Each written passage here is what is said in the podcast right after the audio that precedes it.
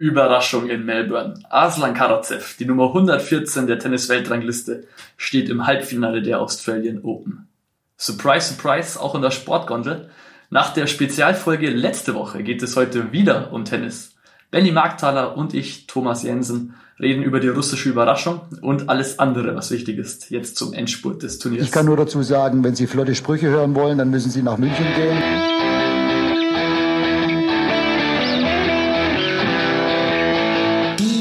Sportgondel.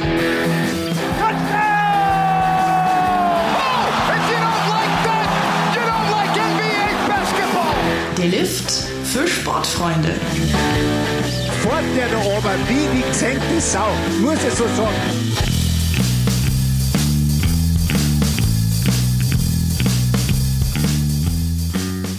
Servus Benny. Hi, Thomas.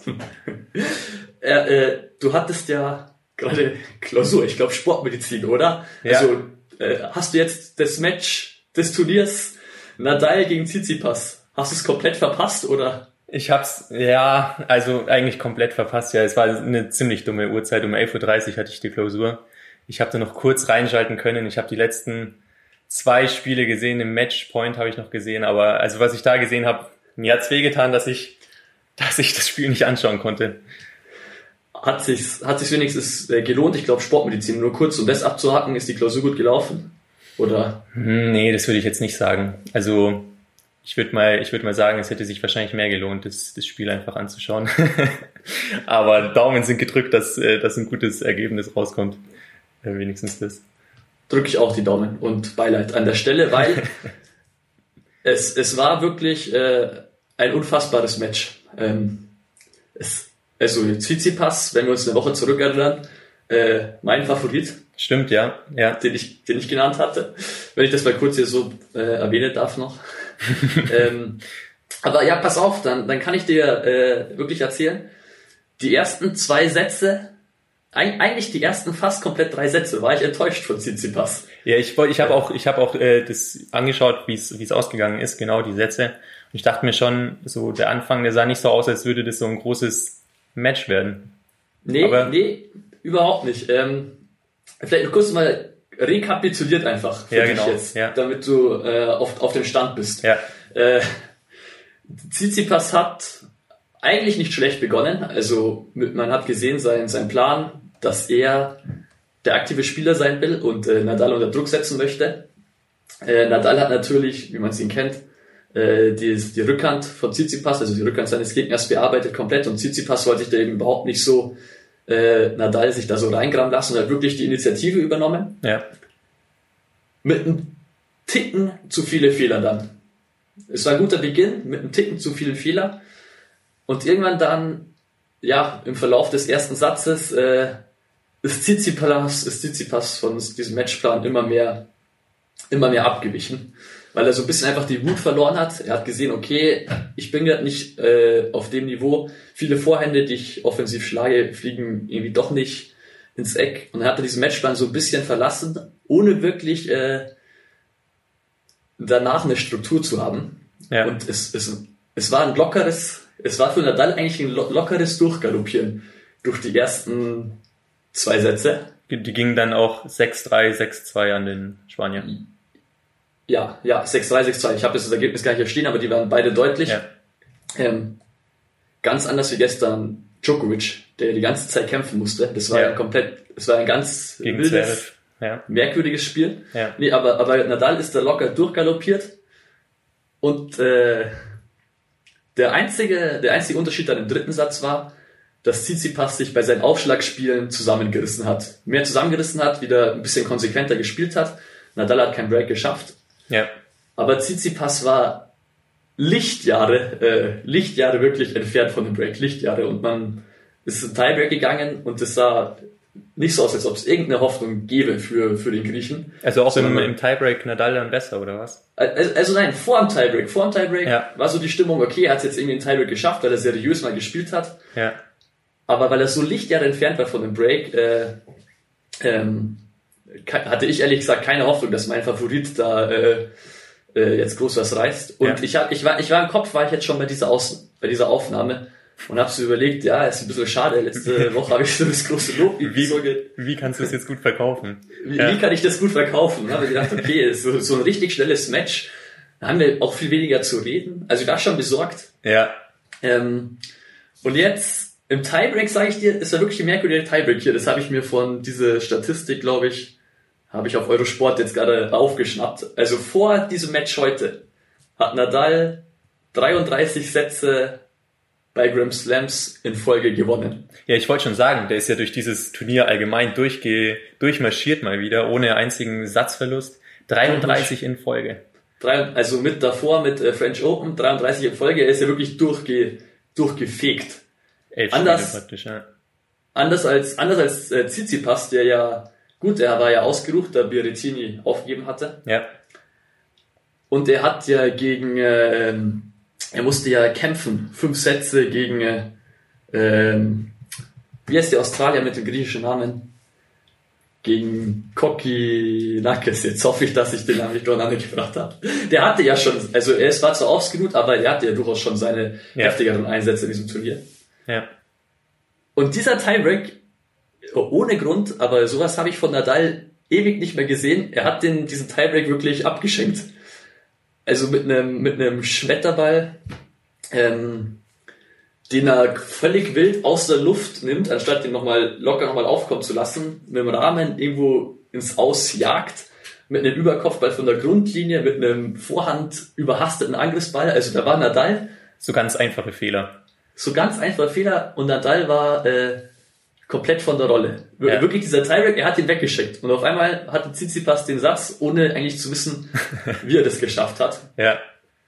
Und das war dann der, der Game Changer, oder? Das es, es war der Gamechanger. Also und danach ging es dann äh, los mit äh, der Phase, die du äh, ganz am Ende gesehen hast. Ja. Also Ich wollte eh schon Danach- sagen, so die, die zwei Spiele, die ich jetzt gesehen habe, da waren auch so teilweise von Nadal so, so leichte Fehler mit dabei. So ein, auch so ein Volley, glaube ich, im was das letzte Spiel, das Entscheidende, den Ja. er halt ins, ins Netz haut, wo ich mir auch dachte, nee, das ist das ist nicht so typisch. Und so war es dann schon klar, wieso Tsitsipas das gewinnen konnte. Ja, aber es, es waren wirklich nur äh, diese beiden Phasen. Der Tiebreak im ersten Satz, äh, äh, nicht im ersten Satz, im dritten Satz. Ja, Und zum, und zum Ende hin, wo er ihnen ein bisschen so zwei, drei Punkte wieder gegeben hat.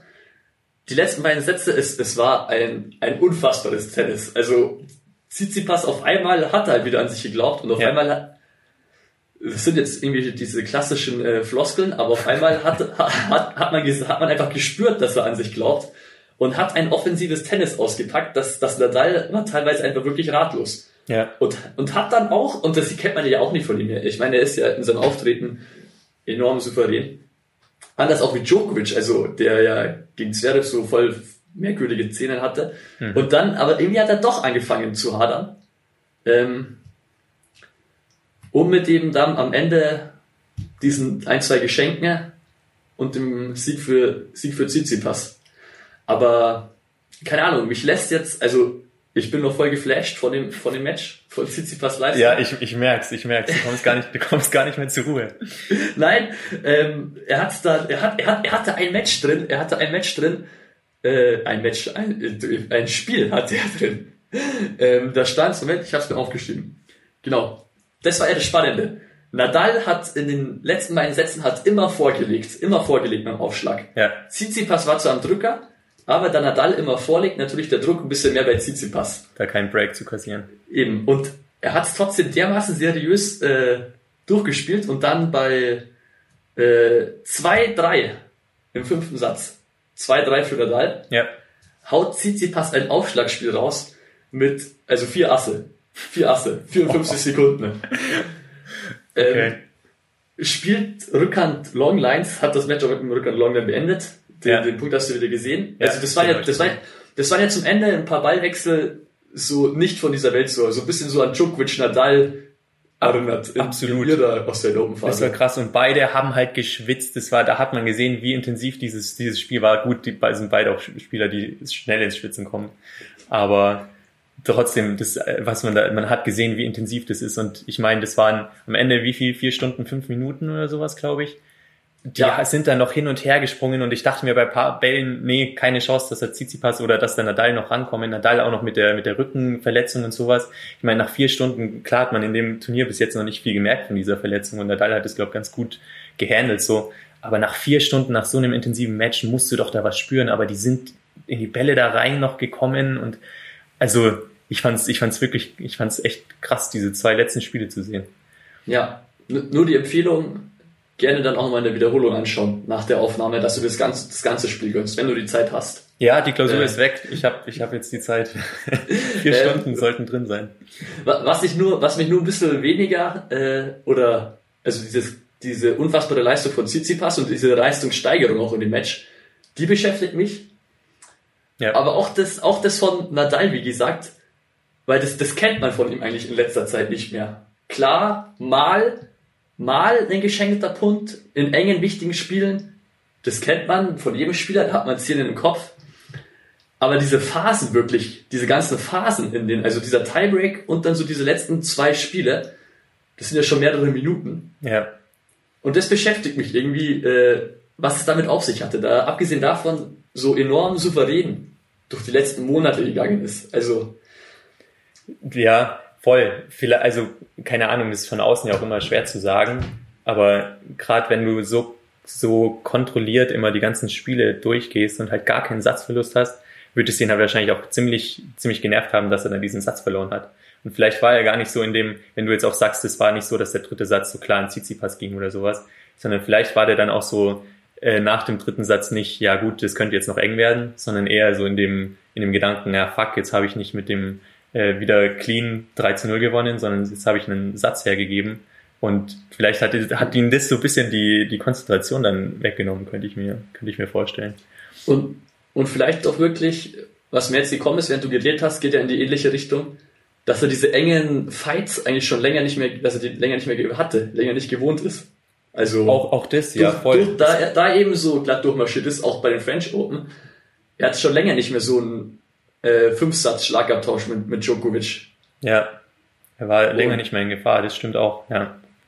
Ja, und äh, der Grieche hat es dann eben genutzt. Ja, Und, und da, da sieht man, nur, also da sieht man, was, was, wie, wie groß die Rolle im Tennis ist, einfach äh, Psyche.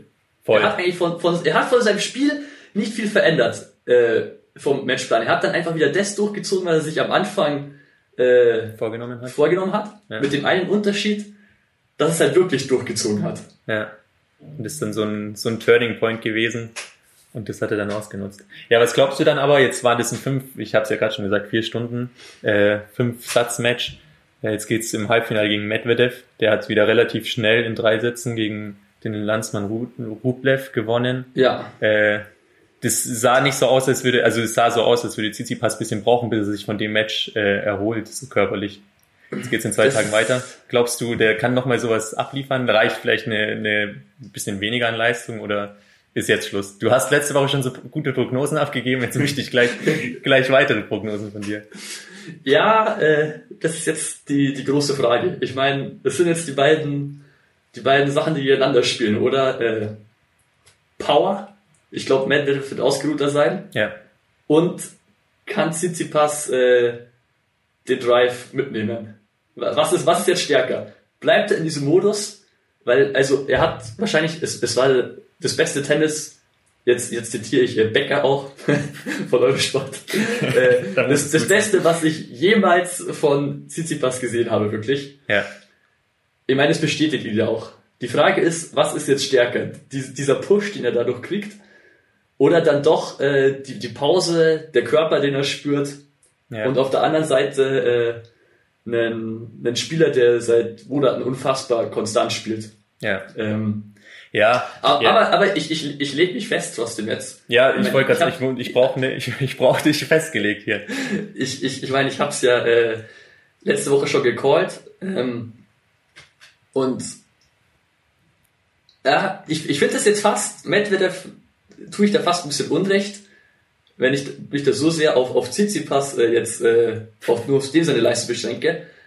Aber ich sage, wenn Tsitsipas anknüpfen kann, äh, er macht's. Ja, Dann hat Medvedev keine, keine Chance. ja. Und ich meine, dann hat er auch allgemein gute Chancen, das ganze Ding dann zu gewinnen, wie du ja letzte Woche vorher gesagt hast. Weil wenn man sich das er- andere Feld anschauen, anschaut, dann haben wir noch Karacev, den Qualifikanten, und Djokovic, der, ja, wie wir auch vorhin schon gesagt haben, gegen Zverev gewonnen haben, aber auch nicht Auf so eine merkwürdige souverän. Art und Weise. Auf eine, merk- genau, auf eine merkwürdige Art Ja. und Weise und andere Spieler, zum Beispiel Tsitsipas, hätten es wahrscheinlich anders genutzt, wie es jetzt Zverev machen konnte. Deswegen hat er wahrscheinlich auch so im Hintergrund, das ist, oder im Hinterkopf, dass es wirklich die Chance gibt, jetzt die Australian Open da zu gewinnen. Und das ist Absolut. für mich, ich denke schon, ein Spieler, der so einen, diesen Push da mitnehmen kann. Und da hilft dieses Spiel halt, das sind die vier Stunden, da kriegt er jetzt Physiotherapeuten äh, und Therapeutinnen, die ihn da bearbeiten und so.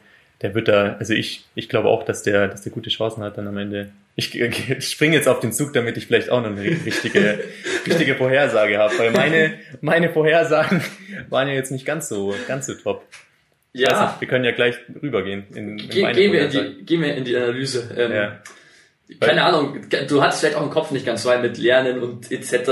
Ähm, da will ich jetzt gar nicht zu viel Asche auf dein Haupt streuen. Danke, danke. Ähm. Ja, vielleicht Team müssen wir nicht viel sagen, oder? Komisch, komische Geschichte auch. Ganz komische Geschichte. Der ist in der vierten Runde dann rausgeflogen. Ähm, Gegen, Dimitrov. Gegen Dimitrov, genau, in drei Sätzen. Der letzte Satz in 22, 21 Minuten, glaube ich, oder so.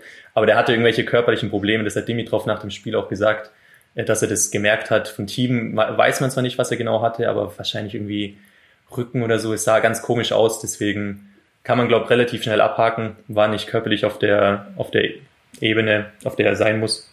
Ähm, und deswegen dann schon im Achtelfinale in der vierten Runde dann äh, das Ende.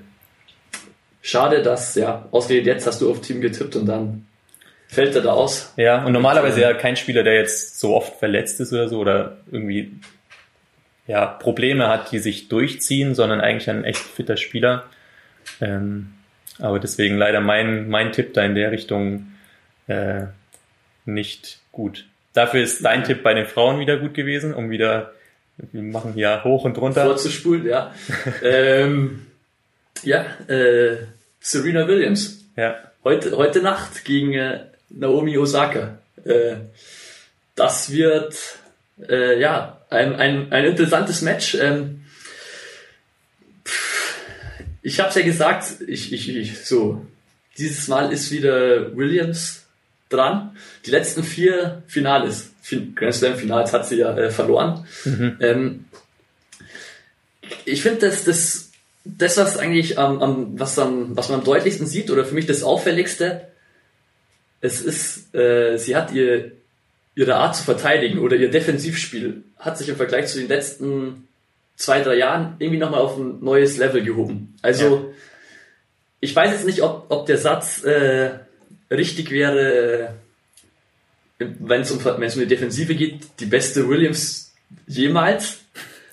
okay. Weil damit täte man vielleicht der noch, dann noch bisschen jüngeren Williams äh, ähm, etwas Unrecht. Aber im Vergleich zu den letzten ein, zwei Jahren, was sie da in den letzten beiden Matches abgeliefert hat, also äh, Simona Halep und äh, Arina Sabalenka, die haben sich ja die, die Seele aus dem, aus dem Leib, jetzt sag ich's mal martialisch, die haben sich die Seele aus dem, aus dem Leib geprügelt. Die Ja. haben, die haben, ähm, ich, ich habe beide Matches äh, nicht ganz gesehen, aber, aber große Teile. ja. Ähm, die haben wirklich beide überragendes Tennis gespielt und auch relativ äh, konstant. Aber Trotzdem eigentlich relativ klar dann. Also Und trotzdem- Halep war in zwei Sätzen. Halle war in zwei und Savalenka hatte den ersten Satz gewonnen, wobei Okay. die letzten beiden Sätze dann auch klar waren. Ja, Und ja, beide waren, waren gut in Form, haben, haben, haben, haben wirklich offensiv gespielt, aggressiv, ähm, nah an die Linien und, und haben, haben, sie haben selber, glaube ich, mit eines ihrer besten Spiele gezeigt oder nahe dran an ihr bestes Tennis und haben eben das Beste eben aus, aus Serena Williams äh, rausgeholt, weil die, weil wir die teilweise aus, aus vollem Lauf äh, die Geschwindigkeit ummützt und äh, auskontert. Äh, ich, ich, ich, ich weiß es nicht, also deshalb, das, so in dieser Form hat man das von ihr, man weiß, dass sie es kann, aber so Ja. komplett durchgezogen über zwei Matches, ähm, hat man in den letzten ein, zwei Jahren von ihr äh, nicht gesehen. Also da ist sie, irgendwie hat sie dann einen Schritt gemacht nochmal. Ja. Mit ihrem, doch jetzt, Moment, 39. 39 Jahren, ja. Oder sind wir? Ja, Bin 39 relativ Jahre. sicher, dass es 39 sind, ja. Ähm, und das, das Spannende ist ja, es ist ja nicht nur das, äh, es ist ja keine Defensivspielerin, sondern eigentlich, eigentlich ist das Spiel ja selbst auf Dominanz ausgelegt. Ja, Ähm, und jetzt kommt Naomi Osaka, die natürlich selber versuchen wird, die Initiative zu ergreifen. Die, ja, die einzige Spielerin, die, die wahrscheinlich vom Grundspeed komplett ebenbürtig ist oder vielleicht Voll. noch stärker und Ja. mithalten kann mit Williams. ja, Aber ähm, ich, ich sag dir, Benny, ich habe ein Gefühl, ich glaube, das wird, äh, es wird trotzdem klar. Es wird trotzdem äh, eine deutliche Geschichte. Ich sage, es wird deutlich für Williams. okay, okay, ja, ich, ich würde jetzt so, ich würde nicht sagen, dass es so deutlich wird, weil Osaka auch extrem gut drauf ist, finde ich, in dem Turnier jetzt wieder. Und wurde ja im Vorfeld schon als, als klare Mitfavoritin wieder gehandelt. Ähm, deswegen, ich finde wirklich ein gutes Turnier bis jetzt. Deswegen fände ich es komisch, Ja. wenn es ganz klar werden würde, wenn es ein Zwei-Satz-Ding werden würde. Oder wenn wenn es ein Zwei-Satz-Ding wird, dann äh, auf jeden Fall spannende oder ja, ja, bisschen, also keine klaren Sätze. Aber ja, Die, die, die Statistiken äh, sprechen tatsächlich auch ein bisschen gegen meine, dass ich sage, es wird klar. Also sprechen eigentlich eher für Osaka. ja, Also wenn man sich so zwei kleine Sachen rausgreift. Äh, einmal, okay, vielleicht erst das, das hat weniger mit dem Match jetzt zu tun, aber weil wir bei Osaka sind, es ist sehr kurios. Immer wenn äh, Osaka im Viertelfinale stand von einem Grand Slam, hat sie es danach gewonnen. Sie hat das Dragon Slam Titel. Ja. Immer wenn sie im Viertelfinale stand, hat sie es äh, gewonnen. also entweder alles oder gar nichts. Ja, also und, und das finde ich, äh, das, auf der einen Seite war sie erst dreimal in einem Grand Slam Viertelfinale, Ja. was man so, finde ich, überhaupt nicht präsent hat. Nee, nee. Auf der anderen Seite, auf der anderen Seite, immer wenn sie da ist, hat sie auch gewonnen. Und das Ja. ist irgendwie, das ist einfach ein wilder, also nicht statt, eher ein wilder Fun Fact. Ja, Ähm, aber Osaka äh, führt auch äh, im direkten Vergleich gegen Williams. Also 2 zu 1. ja, Natürlich können wir uns erinnern, damals der, der US Open Sieg, ihr erster Genau. Grand Slam Erfolg. ja, Und in dem Jahr hat sie nochmal gegen Williams gewonnen. Und dann sind sie 2019 nur noch einmal aufeinander getroffen. Da dann äh, Williams in Toronto. okay. Aber lass mich noch mal ein bisschen, äh, warum ich mir trotzdem sicher bin.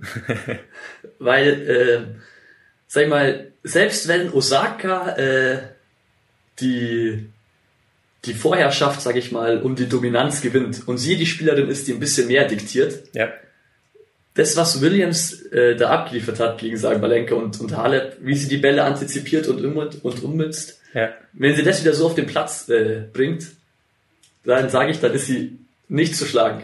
Dann ist sie unschlagbar. Kannst du dir vorstellen, dass Williams da sich ein bisschen oder ihren Spielstil ein bisschen ändert und vielleicht sogar darauf äh, setzt, dass Osaka mehr das Spiel macht und sie verteidigt?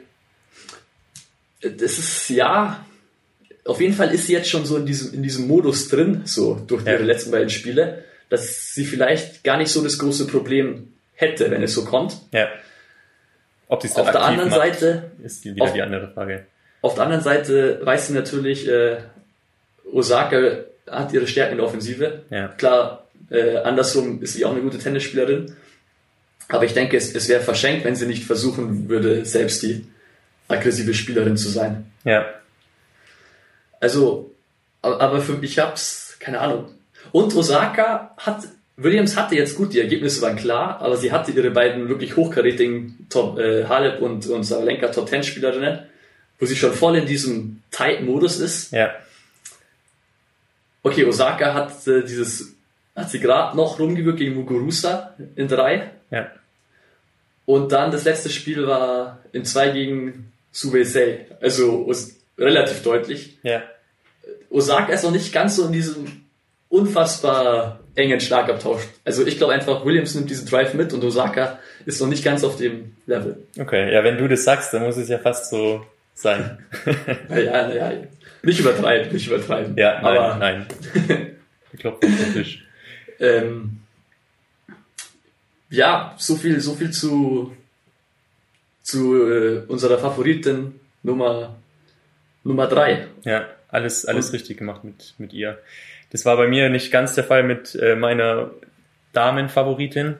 Ähm, Ashley Barty habe ich ja gesagt, dass sie das jetzt in ihrem eigenen Land mal holt, nachdem sie ja dreimal in Folge im Viertelfinale war in den Australian Open jetzt in den letzten Jahren. Ähm, und ja, ganz souverän gespielt hat. Ähm, Ging es gegen Muchova. Und ja, ich habe sogar angeschaut, das war vergangene Nacht, ich habe es nicht live angeschaut, sondern in der Früh Real Life.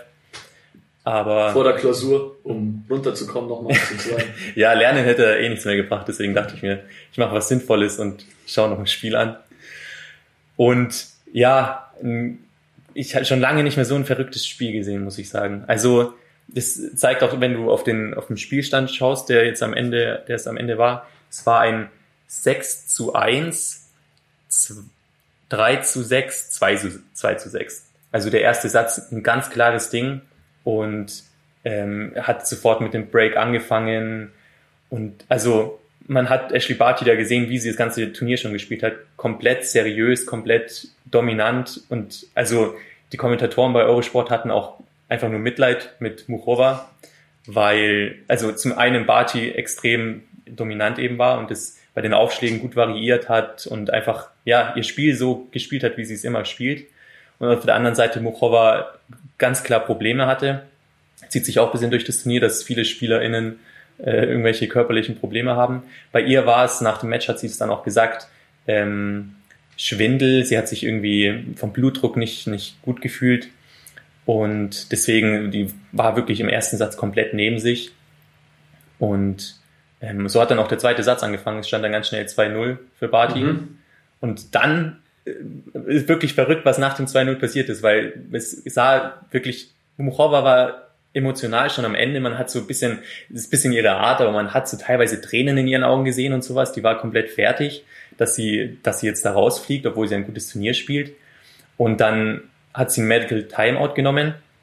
Kamen dann äh, zwei Physiotherapeuten, glaube ich, und haben sich, nee, sie ist sogar rausgegangen für fünf Minuten oder bisschen mehr sogar, glaube ich. Und währenddessen hat Barty ist ganz nervös rumgelaufen und sowas und hat, die war halt in ihrem Rhythmus und der wurde dadurch komplett rausgenommen. Und danach war das Spiel ein komplett anderes. Also diese Medical Timeout hat anscheinend sehr viel gebracht und es war dann nicht so, dass Muchova dann das Spiel komplett dominiert hat, aber Barty war einfach nicht mehr in dem Rhythmus drin, in dem sie davor war, sondern sie hat fast keine ersten Aufschläge mehr ins Feld gebracht und hat sich wenig bewegt und so und hat dann halt so ihre Breaks nicht immer gewonnen und deswegen ging es dann plötzlich in Richtung Muchova und die hat es dann am Ende relativ souverän mit äh, 6-2 dann den letzten, den dritten Satz gewonnen. Äh, aber interessant, äh, also, dass sich eine Ashley Barty, ähm, ich meine, ist jetzt auch schon eine erfahrene Spielerin und äh, in so einer guten Form, davon so rausbringen lässt. Ich habe es auch echt nicht verstanden. Also sie ist, ich meine, sie ist auch nicht so emotional oder so, dass sie, dass sie so, dass sowas sie rausnimmt oder so, sondern sie wirkt ja immer extrem cool und extrem, extrem abgebrüht und so, als hätte sie das alles im Griff. Und so hat sie auch im, während der Time, während des Timeouts gewirkt. Also es hat nicht so gewirkt, als würde sie das durcheinander bringen oder so, sondern sie ist dann eben ein bisschen rumgelaufen auf dem Feld und sowas, auch mal in der Sonne, damit sie weiterhin gewöhnt ist daran, dass sie gerade bei, wie viel waren es, 25 Grad oder so in Australien, in mhm. Australien spielt.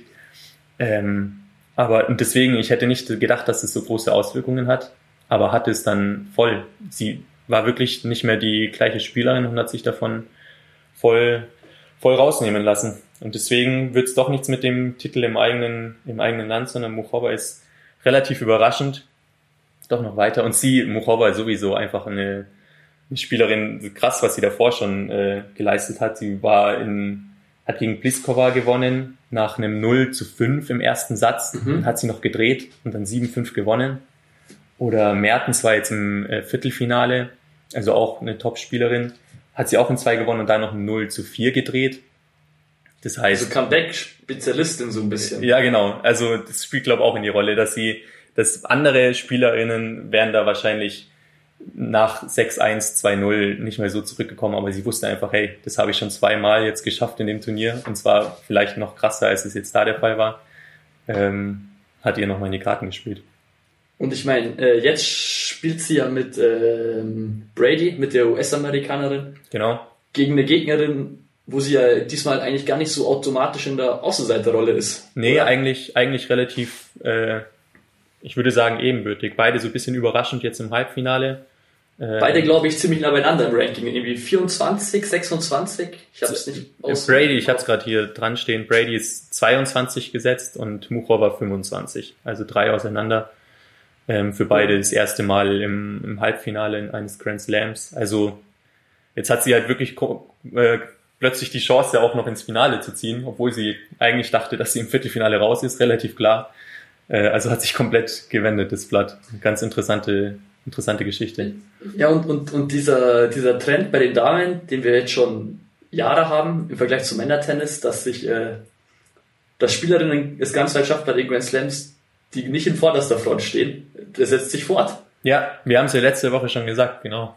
Das, es gibt nicht so dieses typische, die vier sind eh wieder im Halbfinale und das war's dann, sondern es sind halt wieder, klar, Osaka Williams ist schon relativ, ja, kennt man, beziehungsweise Osaka ja eigentlich auch nicht, wie du vorhin gesagt hast, dass sie jetzt doch nicht so oft im Viertelfinale war. Aber Muchova Brady ist schon, schon sehr überraschend. Also, egal wer dann bei, bei Williams Osaka weiterkommt, wird ein sehr interessantes Finale mit auf jeden Fall einer Außenseiterin. Ja, definitiv. Nee, und das, das finde ich macht's, das Damen-Tennis ist einfach schwieriger äh, ausrechenbar. Ja. Ähm, also macht's wirklich schön zu, zu verfolgen. Auch wenn wir bei den Herren ja auch eine große Überraschung haben. Im Halbfinale. Im Halbfinale, ja. ja sehr, sehr verrückte Geschichte. Warst, warst du schon fertig mit, äh, oder wolltest du noch was äh, anmerken, oder habe ich dir jetzt zu schnell von Muchova Nee, nee, ich, ich, ich war fertig. Ich habe meine Enttäuschung noch nicht ganz überwunden, dass ich keine richtige Vorhersage machen konnte und dass meine Favoritin nicht äh, ins Halbfinale vorrücken konnte. Aber das mache ich dann, ich versuche meine Enttäuschung nach dem Podcast dann nochmal ein bisschen, zu verarbeiten. ja, deswegen äh, mach du gern weiter. Ja, ähm, ja, wollen wir, wo es bei Überraschungen, wo wir gerade Überraschungen waren, noch Auflösung von letzter Woche, äh, unsere, Die Statistik, ja. unsere Statistiken. Hast du, hast du dich ein bisschen damit beschäftigt und äh, konntest noch neue Trends äh, herausfinden? Ja, ja, ja, vielleicht nochmal kurz als, als äh, äh, Wrap-up, falls äh, jemand letzte Folge verpasst hat, der Sportgondel. Ähm, wir, haben uns letzte you. Woche, wir haben uns ja letzte, wir haben uns ja letzte Woche äh, noch ein bisschen mit der Thematik äh, harte Isolation, Quarantäne für einige SpielerInnen äh, vor dem Turnier beschäftigt. Ähm, 72 Spieler mussten eben nach der Anreise, nach der Anreise wirklich zwei Wochen komplett äh, in Quarantäne. Ähm, zwei Wochen ohne Training nur auf dem Hotelzimmer. Und wir haben ja letzte Woche schon äh, bei unseren selbst zusammengewürfelten Statistiken, errechneten Statistiken rausgesehen, dass es macht eigentlich gar nicht so einen großen Unterschied vom Gesamtstand und ziemlich öfter, oder was ist ziemlich öfter, es gibt sogar mehr Überraschungen ähm, von Spielern, die in Quarantäne waren, gegen Spieler, die nicht in Quarantäne waren, als andersrum. Also Ja. öfter hat der schlechter positionierte Spieler ein Quarantänespieler gewonnen. Ja. Und jetzt haben wir den, die Verkündigung hier des, des Endstandes ähm, der Matches äh, mit Quarantänebeteiligung. 33 zu 25 für das Team der Spieler, die nicht in harter Isolation waren. Also klar, ein knapper Sieg, Ja, aber die andere Statistik eben, Überraschungen, also gewinnt ein Spieler gegen einen besser positionierten Spieler, das ist den Quarantänespielern äh, öfter gelungen. 16 Mal und nur 10 Mal äh, dem Team, das nicht in Isolation musste. das heißt, grundsätzlich hat sich der Trend fortgesetzt von letzter Woche. Die Statistiken sind relativ konstant Ja. einfach gestiegen, aber Ja. eigentlich gleich geblieben. Der Trend hat sich fortgesetzt und jetzt äh, ja als Fazit dieses ganze ähm, ja die, die, die ganzen Umstände im Vorhinein schwierig für die Spieler klar, aber es hat jetzt keinen großen messbaren äh, Ausschlag gegeben im Ausgang der Matches. Ja, Klar, jeder Einzelfall ist anders, äh, aber man kann auf jeden Fall als Fazit ziehen, es war nicht so, dass das Turnier in den ersten Runden zu einer, zu einer Farce verkommen ist. ja, Also als Beruhigung jetzt ganz zum Ende hin, guten Gewissens kann man sagen, äh, diese Australian Open waren äh, fair. Viel Aufregung um nichts. Viel auf, ja, viel Aufregung oder viel Aufregung um ein bisschen äh, Ja, weniger als gedacht. ja, ja, so ist schon ausgedrückt. Ja. Aber, weil jetzt sind wir gerade beim, beim Thema Überraschungen und wir haben ja schon Karatsev vorhin kurz angesprochen. Ich fände es interessant, noch ein bisschen über, über ihn zu reden. Ich glaube, du hast ein bisschen was vorbereitet. Ich habe es ist gar nicht so einfach, was über den, den Herrn rauszufinden. Nein, er, er hatte sogar, glaube ich, bis zum Viertelfinale nicht mal oder bis zum Achtelfinale nicht mal ein Bild auf der, auf der ATP-Seite. Ja, Also nicht mal ein Profilbild sozusagen. hat er jetzt mittlerweile eins bekommen. In, inzwischen hat er eins, inzwischen hat er eins. Ähm, ja, was, was für eine Geschichte. Den hatte, glaube ich, niemand auf dem Zettel. Nummer 114 der Welt, noch nie besser wie Nummer 111. Ja, Ähm, und ist jetzt äh, der erste Spieler, äh, der bei seinem Debüt bei einem Grand Slam, also trotz seiner 27 Jahre, das erste Mal, dass er im Hauptfeld eines Grand Slams ist und der erste Spieler, äh, der gleich ins Halbfinale vorstößt. Und äh, vor ihm gab es nur vier Qualifikanten, die das auch geschafft haben bei einem Grand Slam. Unter anderem John McEnroe.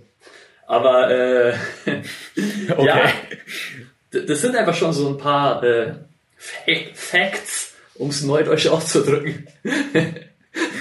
die, zei die zeigen, was das für eine äh, besondere äh, Geschichte ist. Ja, Okay, dr dritter Fakt, hau ich noch schnell hinterher. Ähm, er hat jetzt in, bei diesem Turnier schon mehr Preisgeld abgeräumt wie in seiner gesamten Karriere davor insgesamt.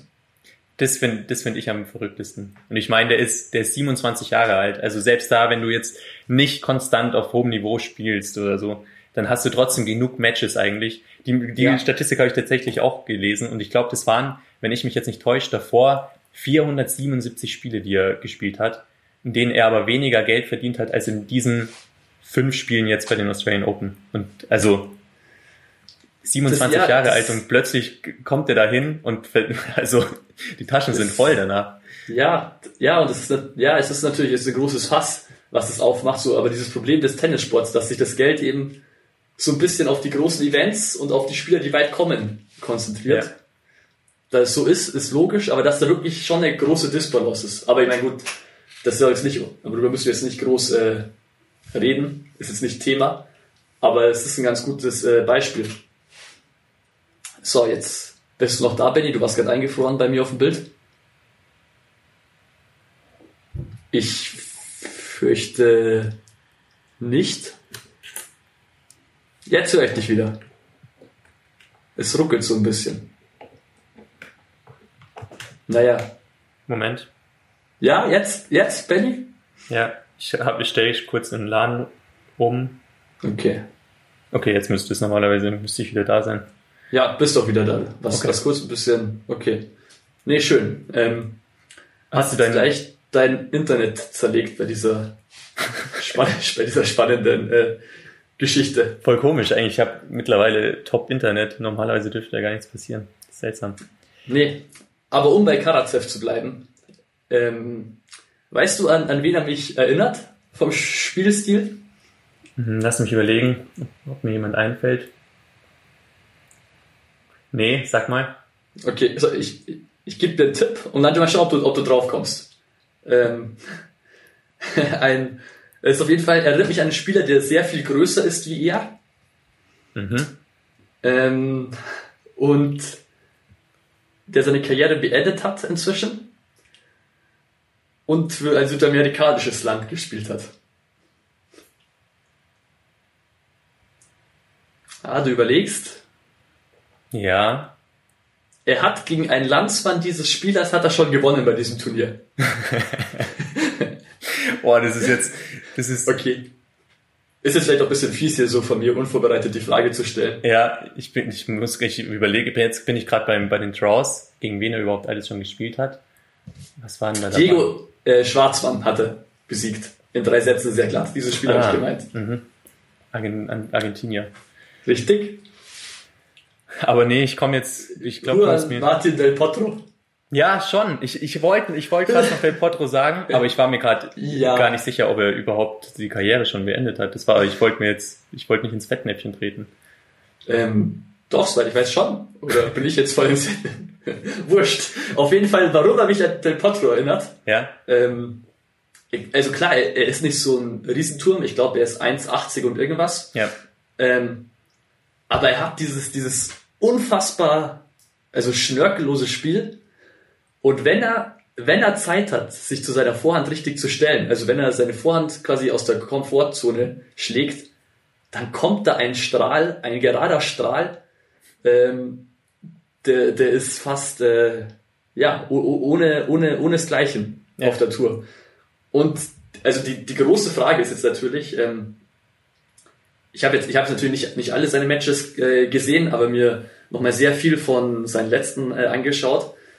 Und diese Vorhand, so konstant wie er die eingesetzt hat und was das für eine Waffe wirklich ist, äh, die große Frage ist, wieso taucht dieser Spieler erst jetzt auf, mit 27 Jahren, so aus dem Nichts? ja. Was hat voll. er davor gemacht? Weil ist ja nicht so, dass er davor diese Vorhand nicht hatte, schätze ich mal. Ja, und der, ich, ich habe ja vorhin schon gesagt, 477 Spiele ist nicht so, dass er Eben. gar nicht gespielt hat. Ich Es ist nicht so, als ob da jetzt ein 19-Jähriger kommt, den man davor noch nicht kannte. Genau, ja. So ein 27-Jähriger. Ja, nee, er hat, äh, also ich glaube, er hatte viel mit Verletzungen zu kämpfen. Ähm, Mhm. Allgemein auch mit seinen Trainern und so nicht so viel, oder also ich, ich habe nur gelesen, dass er extrem viel rumgereist ist als Spieler. Der war eine Zeit lang, zwei Jahre lang, glaube ich, in Deutschland, in Halle. Der war eine Zeit lang in Barcelona, in Belarus. Also ich glaube, der hatte nie so irgendwie, der konnte sich nie so richtig festsetzen und hat dann relativ oft mit Verletzungen zu kämpfen gehabt. Kann mir, kann, ich kann mir vorstellen, dass das so ein bisschen Gründe dafür sind, aber das erklärt trotzdem für mich nicht, dass es plötzlich, also es ist ein komplett anderes Niveau jetzt. Und ich kann Ja. mir auch vorstellen, dass er davor Phasen hatte, wo er nicht so mit seinen Verletzungen zu kämpfen hatte oder wo er mal länger nicht verletzt war. Da hätte normalerweise, wenn du jetzt sagst, dass es so, die, gerade diese Vorhand so krass ist. Da ist zumindest schon mal auffälliger geworden wäre. Ja, ja, Und, und er hat äh, Schwarzmann immerhin an 8 gesetzt, in, in drei Sätzen wirklich vom Platz gefegt. Ähm, und, und man hat gemerkt, also sein Spiel ist es einfach, wenn er, wenn er das Spiel diktieren kann mit seiner Vorhand und wirklich sich gut stellen kann und die Zeit hat und dann hat er auch so, so, eine, so eine Übersicht, wenn er das Spiel so vor sich hat, genügend Zeit, dann hat er so eine, so eine gute Übersicht und spielt die Bälle einfach auch genau richtig Ja. und so überlegt. Ähm, und er hat auch äh, Nervenstärke und äh, Comeback-Qualitäten, wie man gegen Ogier Aliassim äh, gesehen hat. Da war er ja 2-0 äh, hinten. hinten und hat es noch gedreht, ja. Ja, also es wirkt wirklich nicht wie ein Spieler, der gerade seinen ersten Grand Slam spielt, sondern jemand, der schon ein paar Grand Slam-Titel gewonnen hat, würde ich jetzt so sagen. Äh, Absolut. extrem, extrem abgebrüht. Jetzt gegen Djokovic halt. Genau, ja. Und ich wollte gerade sagen, so Djokovic, wir haben auch vorhin schon darüber geredet, dass er ganz komisch gegen Zverev weitergekommen ist. Ähm, und vielleicht hätte Karatsev das mehr ausgenutzt, als, als das Sascha Zverev gemacht hat. Die, die Sache ist, ähm, gut, Karatsev hat ja auch gegen Dimitrov gewonnen, Dimitrov aber damit irgendwie ein bisschen Rückenproblemen auch. Ja, Ähm, der Überraschungseffekt ist jetzt weg. Also Djokovic ist zu sehr Profi, um da jetzt zu sagen, Nummer 114 der Welt, den spiele ich aus dem Stand weg. Ja. Den hat er vielleicht gegen Schwarzmann und vielleicht noch ein bisschen gegen Ogier Aliassim, aber das ist jetzt fort. Ja. Ähm, und er hat mit Djokovic wahrscheinlich den besten verteidigenden Tennisspieler aller Zeiten oder mit.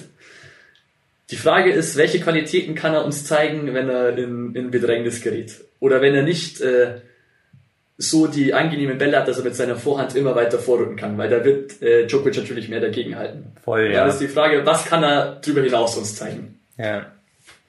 Also ich habe ich hab tatsächlich ein schlechtes Gefühl. Man muss aber auch sagen, das hat man bei Karatsev schon die zwei Runden davor gesagt. Da hat man auch jedes Mal gesagt, ja, nee, jetzt ist die Reise zu Ende, das war's dann mal. Das Es war war so ja nicht schon cool genug gewesen, genau. Ja, genau. Und jetzt ist er halt doch da, wo er jetzt gerade ist.